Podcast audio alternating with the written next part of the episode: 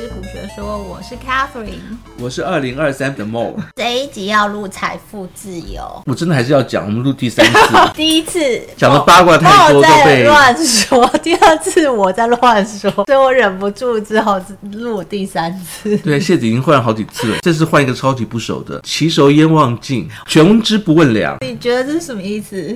跟财富自由有什么关系？按照字义，有些事情好像你很，你觉得你很熟练、很熟悉，但是会想不到为什么不知道它原来是的缘由，或者是 因为你果然在瞎掰。这是《红楼梦》里面，就是林黛玉跟史湘云两个小小女生，她们在中秋夜的时候不睡觉，在那个湖旁边写诗，然后这是他们写的最后的诗。可是这两句不是他们写，这两句是一个叫妙玉的女。女生就是出家女生写的。那她写这个这两句话，为什么跟今天的财富自由很有很大关系呢？其实烟望尽，基本上他的意思是说，就是走到了那个小巷弄，嗯，然后呢，搞不清楚走到哪里去了，那你也没有特别想要找找路，你就是很悠哉的在那边晃来晃去。这个为什么会放在我们今天要讨论的财富自由里面？其实这两句话代表的意义比较像是自在，因为你很你很悠闲了，所以你才能在那个小径里面慢慢的鬼混，晃来晃去。好，所以要讲说财富自由，其实最后就是希望可以获得舒心自在的生活。我们之前讲了五集的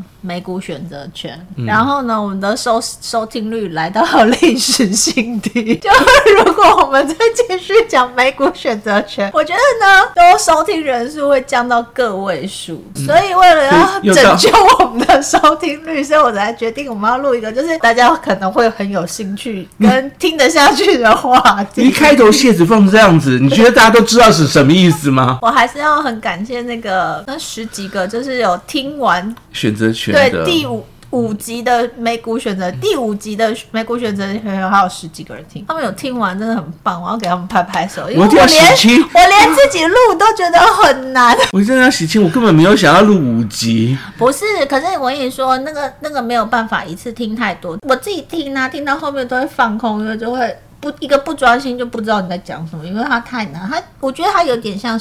小时候上数学课，然后就是很难的数学课，然后老师不知道在讲什么，然后一个晃神我就睡着了。很适合晚上放，还可以重复放，当那个背景音就对，对，看每次睡着那个点到底是在哪一点。对，那如果大家就是觉得哎还是不太熟，或是听不太懂，多放几次当背景音，然后你就会发现哦，那天晚上很好睡。不要太执着，我们今天提到就是要提的就是自在。然后呢，财富自由。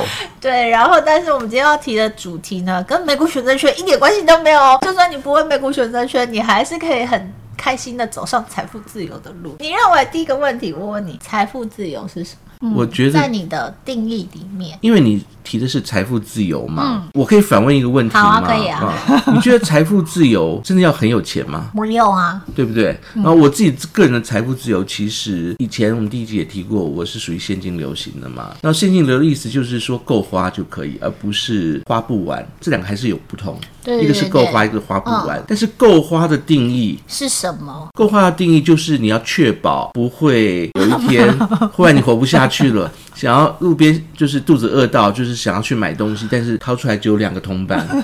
哎，两个铜板，我最近在嘉义也是吃的很快乐，哎，你知道吗？所以那时候你就可以跑到嘉义去实现你的财富自由。排骨汤二十块啊？对，就是香菇排骨汤。我靠，真的还是假的？还有香菇鸡腿汤，里面有一只鸡腿哦。有一只鸡腿二十块台币？二十五啦。哦，那真的很便宜。然后那去当地当地人说，就是他以前卖十块大碗的卤肉饭，二十五块，以前是卖十块。Oh. 搬到嘉义就会财富自由吗？应该不会，搞不好会哦。因为我现在是属于半退休的那个，嗯，所以你已经在财富自由的路上。你都是你们说的啦，但是我没有缺钱，就是活不下去了。这一点我们有另外一个课题，也是在以前之前的 Podcast 有讨论过。你的生存跟你的就是快乐这两个中间还是有些区分的。比如说有些钱你不花会死，就是不花会死跟不花不快乐。财富自由的定义等一下会讲啊。然后我们先来讲一下怎么开始你的财富。自由之路。我跟你说，就这个周末呢，Google 知道我很迷惘，就录了两集，就它跳出来的很多新闻都跟这有关系。其实我我因为还蛮常看这方面的文章，所以其实有一些新的东西，大部分我都会知道。嗯、但是这礼拜跳出来的东西我都没看过，我觉得好新奇哦，然后就来跟大家分享。这一期你们要听哦，然后虽然前面很奇怪，这一期的那个笔记也要跟那个谁哦，我会放在官网上面。对，因为这期笔记跟以前的完全不一样，是 Katherine 做的，图表很漂亮哦，很漂亮。对，这个叫做我把它翻译成叫财富自由环，它其实英文叫做 Financial Freedom Cycle，所以它其实是一个循环的意思。那我们来仔细讨论一下这里面的内容。我觉得这里面的内容写的还蛮实际的，所以大家可以参考一下，然后开始你的这条道路。那怎么开始呢？第一步就是要知道你在哪里。你知道你在哪里吗？我已经在跑到最后了。哦，你跑到最后了。对，因为那个 那我我现在在一半，所以知道你在哪里，其实是知道你自己现在的财务状况在哪里。我可以举我自己的例子吗？好，你说。因为比如说像我自己走的是现金流嘛，就是你的现金、嗯、你的收入要能够 cover 你的支出嘛，所以就变成了那个对我自己来讲最大的风险是你不可预期的一些事情，比如说像是生病？生病，生大病。哦、对、哦，那目前现在。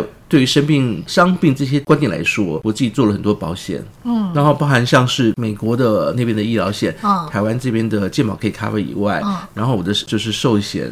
然后其其他基本的保险，所以你把所有的财务风险的部分已经摊算过了，已经都在计算之后有转嫁给所谓的保险公司，对，就财务风险的部分。哦、所以我如果万一怎么样呢？它不会影响到我的现金流。OK，然后我的负债可以被我的保险 cover 掉，okay. 这是第一点。那第二点呢，就是很多人大概这个很多人都跟我一样，他的风险是在于，如果你要走现金流，还有小孩子的教育问题，因为你不知道你要投多少钱，小孩子什么时候去出社会，他们要花多少钱？哎、欸，那我我其实我觉得我上次录的时候就讨论到、嗯，但我觉得这个部分我们想要提醒大家，我想要提醒大家的是，我觉得它是需要被切割。开来的就是大家在准备自己的，我们讲说退休金或是你的财富自由的之路这一这这个部分，跟小孩子的教育，或者是你要帮他存房子啊、存娶老婆的钱啊等等，其实应该是切开来看的，它不是混在一起。假设我现在知道我两个小孩，然后他们可能现在是五岁跟十岁，那他接下来要用的钱，我会把它独立放在一个预算里面。那我自己的退休的规划会是也。也是独立的，所以它两边是不会混在一起的。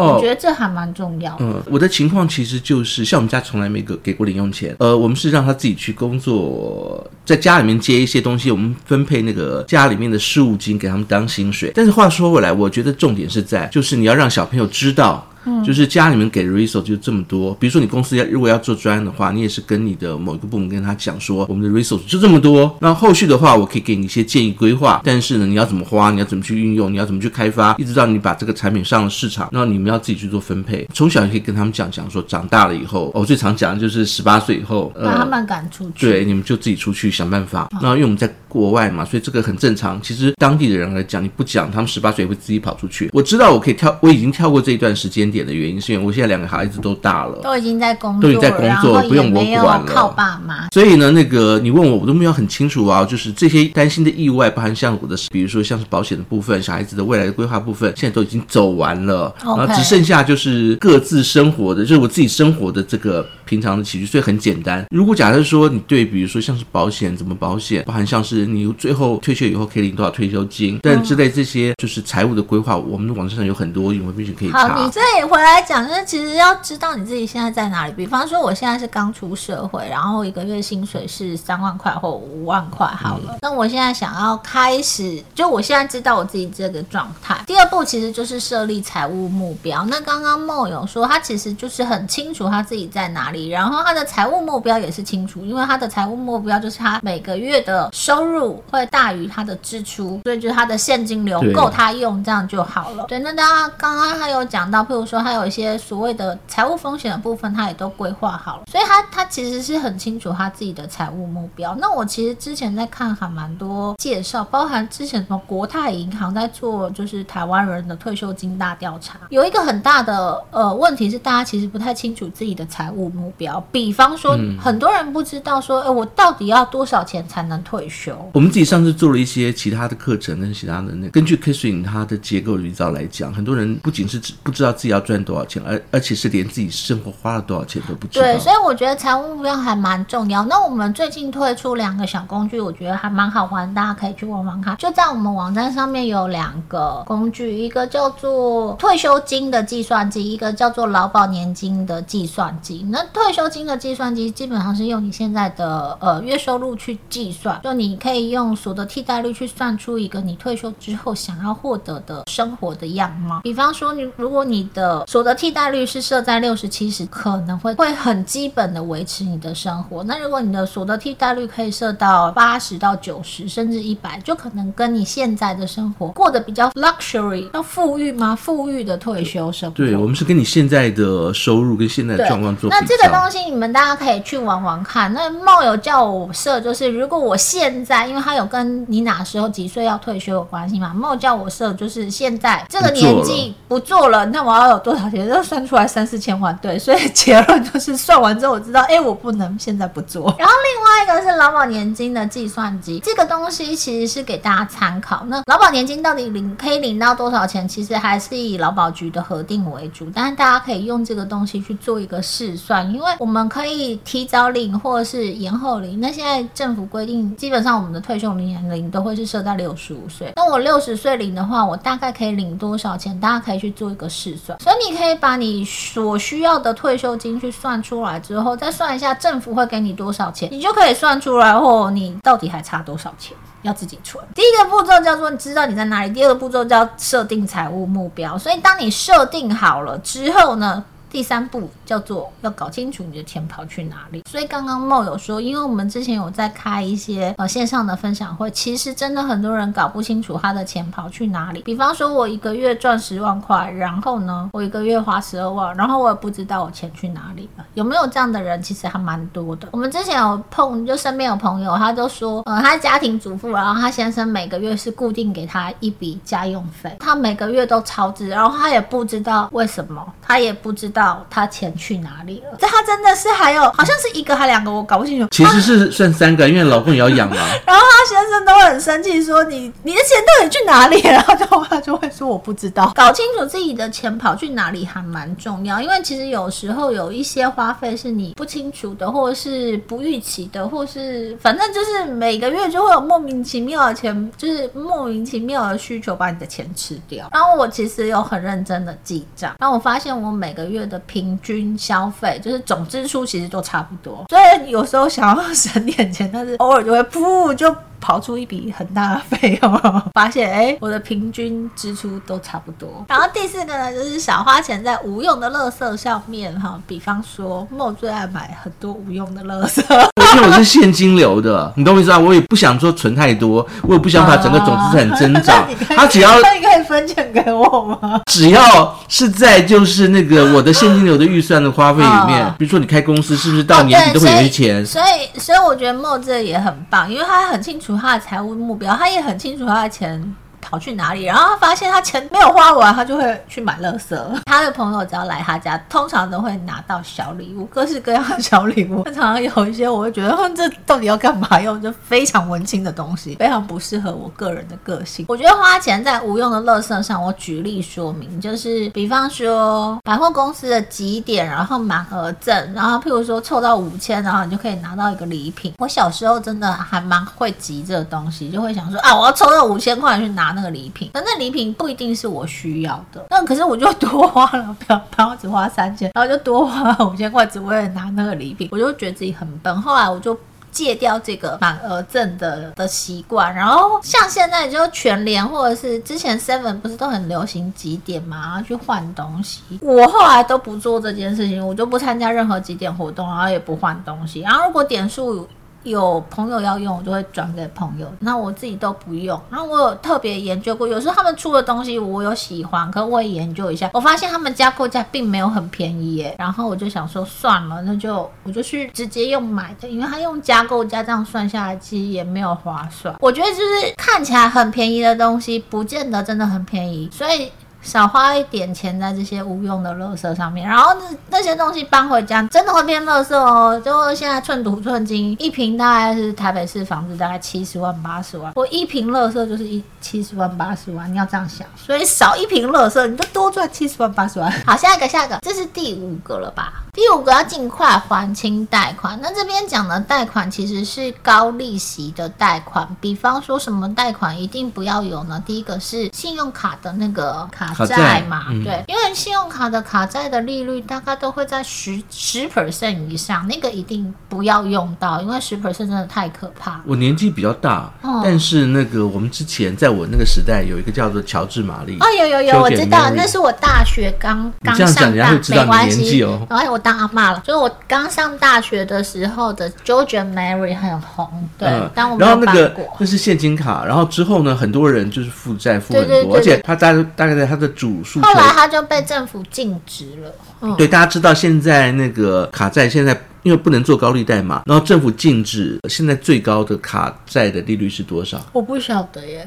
十四点多趴吧。哦，是哦，因为我自己信用卡是每一期一定都缴清，所以我利率很低啊。但我也从来不会用，所以信用卡卡债一定要赶快还。然后第二个是信贷，不是不是，等下我要把它讲完。你知道十四点多趴有多高吗？很高啊！你买零零五零做存股也不过大概九趴吧。那九趴的话呢，你从二十五岁存到六十五岁，它是上亿的。对啊，所以就是真的不能就很可怕，它是复利。所以呢，那个基本上来讲，像我我是很常用。就是利率做杠杆，可是卡债我从来不欠。对对，千万不能欠卡债。我在大三的时候，因为信用卡缴不出钱来，被妈妈就是狠狠的骂了一顿之后，从来就没有就是迟缴过。对，所以信用卡卡债都不能欠。呃，信贷信贷的利率通常也会比较高，车贷的利率通常也会比较高。所以如果有这种贷款，要赶快把它还掉。我之前是看人家的理财书上面写，好像是写说，如果是两 percent 以上的贷款，都要尽快。还，但是因为现在房贷已经超过两 percent 了，对不对？对，所以要尽快还也不是一件容易的事情。顺便讲一下，那个美国的那个房贷现在是八点多，八点零九。八点零九？对，哇。我们台湾的话是二点多，就在想说不还本金，光我就假设说不谈。还本金这件事情，嗯、然后在国外的压力，我靠，那太可怕。就大概相当于之前在升息之前还本金的，连本金已经还的大概两到三倍的，太可怕了的，的租金。那所以，如果你手上有贷款，一定要赶快还清哦。然后再来就是存下多的钱。但我个人觉得，他的这个 cycle 里面把这个步骤放在这里，我个人不是很喜欢。我觉得存钱应该放在最前面，就是我自己的习惯啦，就是每个月发薪水的那一天，我的户头就会自动转账，把那个要存的钱就是存起来。比方说，我这个月薪水五万块，我就规定自己存一万块，那一万块就是进账的那天就会直接转到我的存款户头，所以我就自己觉得，哎、欸，我每个月就只有四万块可以用，所以你就常觉得我我过得很辛苦，对，我过得很辛苦，因为我虽然有赚钱，但是我每个月的可使用金额真的还蛮低的。我建议大家，就是其实存钱最快的方法就是那个钱直接就是你看不到，所以它就是会被。转到另外一个户头。那我自己的存款账户很简单，它其实是没有提款卡，然后也不能转。好像不能转出吧？你一定要去银行提领，然后我的所有的那个都是设定好、设定死的，所以钱进去基本上很难拿出来。那这是一个很棒的存钱方法，所以大家可以用。就是钱进来的那一个时间点，它立刻消失在你的存款户头。第七个要创造更多的收入，我觉得这个对现在来讲，我觉得没有那么困难。我自己身边也有很多朋友，他们会有正常的工作，然后他们会有兼职。会有 part time job，不一定是开 Uber，有些人是接案的。那我觉得创造更多的收入有一个很大的帮助，就是可以帮助你存下更多的钱。这个东西我们要跟第八个一起讲，就是避免生活方式的通膨。这个很重要，就是他在讲的所谓避免生活方式的通膨，他在讲的东西其实是假设我现在的年薪，我们讲说我年薪五十万，突然因为我就很认真的去做外快，然后我的年薪就变成一百万，或是两百万，或是三百万。我的生活方式不能跟着一起无限制的扩大。基本上的意思就是说，我赚一百万啊，我赚五十万的时候，我会过五十万的生活；我赚一百万的时候，尽量不要让自己过到一百万的生活。你可以过，譬如说八十万的生活，你就可以多存二十万下来。那假设你就是赚到两百万，然后你也过两百万的生活，那你就存不到钱呐、啊。所以如果你那时候赚到两百万，你可以过一百五十万的生活，你是不是可以存五十万？但我知道很多人的状况是他赚两百万，他过了三百万的生活。他其实在讲的就是，当你的收入变高的时候，你可能也会就是花费不能跟着更高，对，花花费不能变多。嗯、那我觉得这有点难啊，你花费多多少少会变多，可是你不能变那么多。对，这样你才能存下钱，不然你那么辛苦赚那么多钱呀。通膨意思是说，比如说你从小到大，你会发现物价越来越贵。讲养乐多，我小时候一瓶五块，现在十块钱都买不到。对，那所以你把钱存着，比如说你要买十瓶养乐多，小时候是五块，对不对？对。你就存个五十块。对。然后呢，你就想说，我慢慢慢慢慢存到五十块以后呢，我就可以买十瓶养乐多。后来你花一年才存到，那一年养乐多已经变六块了，买不到十瓶，对不对？然后你就想没关系，我再继续存，慢慢慢慢存，然后呢，存到六十块的时候呢。我买十瓶养乐多，那结果又再隔了一年，养乐多变八块。这故事听起来好哀伤哦。这就是通膨，通膨意思就是物价越来越高，但是你的钱存的速度或涨的速度，它来不及比物价还要高。生活方式简单来讲，就是你赚的钱要大过你的物欲，你身里面呃，你的生活里面要花费的钱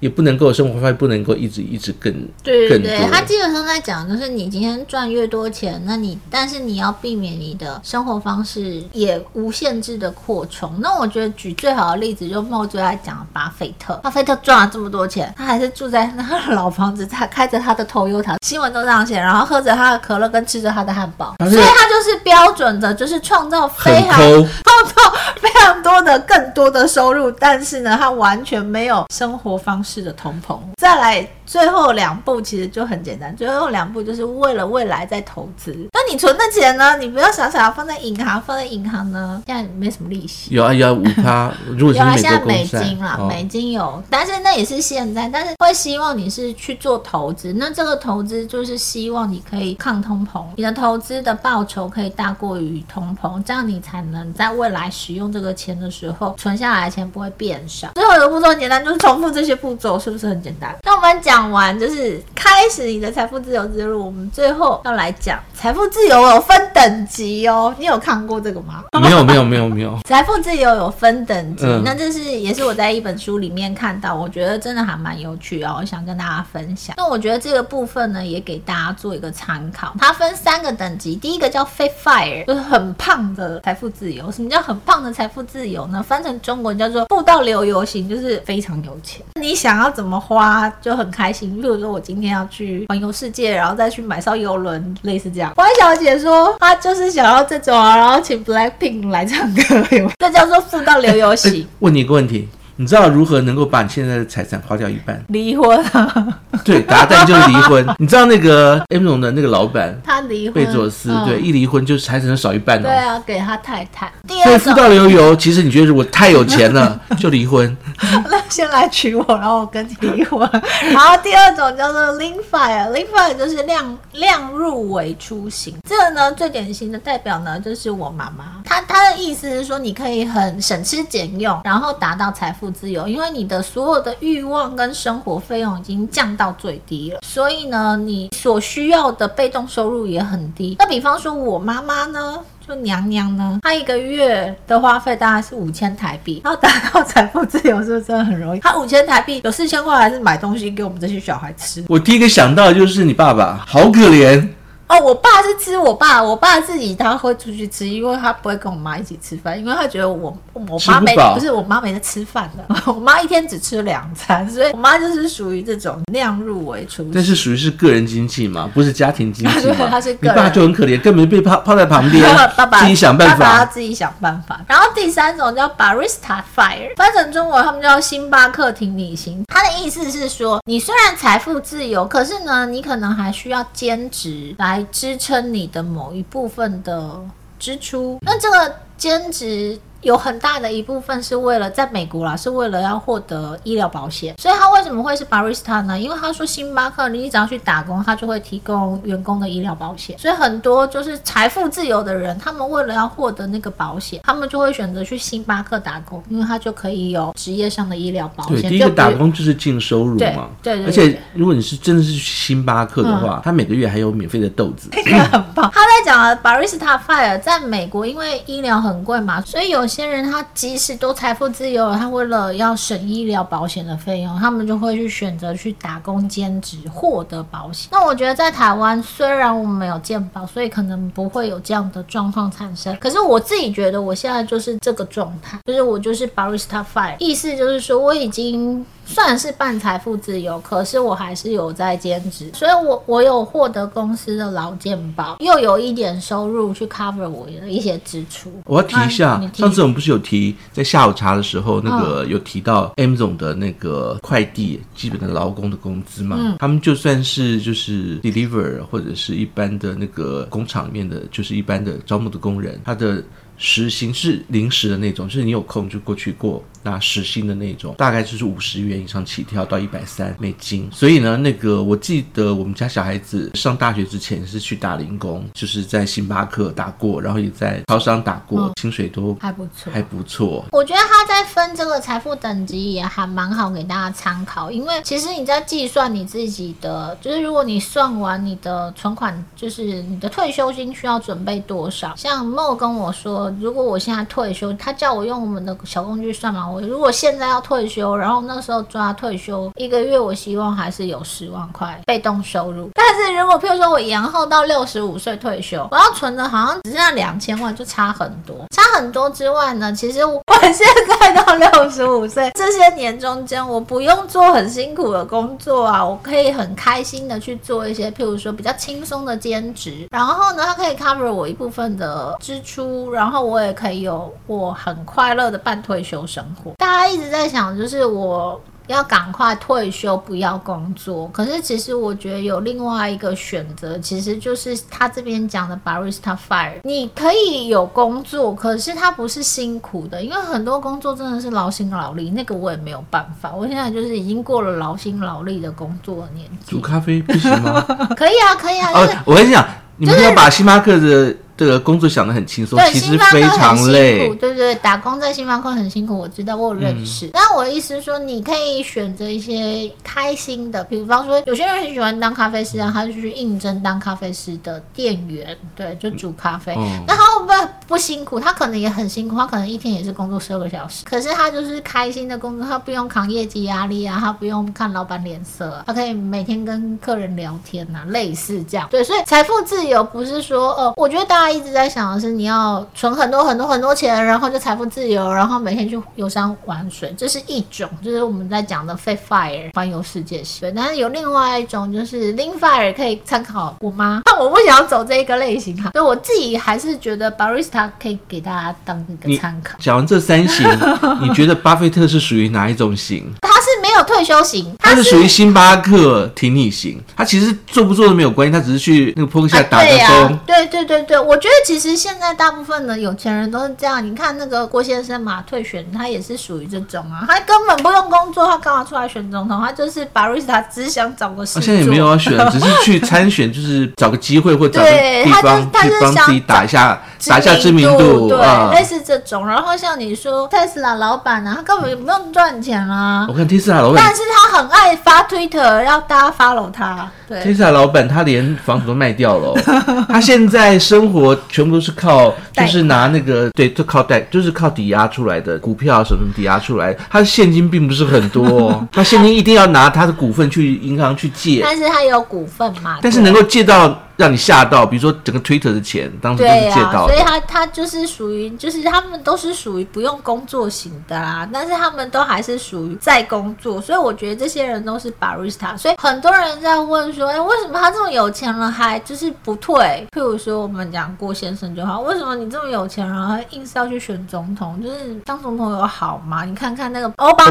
马，他当了八年老那么快，为什么要去当总统？叫我当总统我一定不要，当总统老很快。Barista 就是你开开心心的，就是有一些钱，然后你已经很自由，可以安排你的时间，但是还是有工作，做做事，对啊，有有一些事情让你做，让你生活不会这么无聊。就希望这集就是大家能够帮我们去做一些推荐，因为我们之前讲了五集的那个训练群，人真的太少了，就希望大家。我看到那个收听人数就是越来越少，越来越少，好哀伤。那大家可以去用我们的理财小工具，我个人觉得还蛮好玩，然后你们可以试试看，就算一下你到底要多少钱，算一下你的就是劳保退休年金到底会给你多少钱，你就会知道哦，你要存多少钱。就这样，拜拜，拜拜。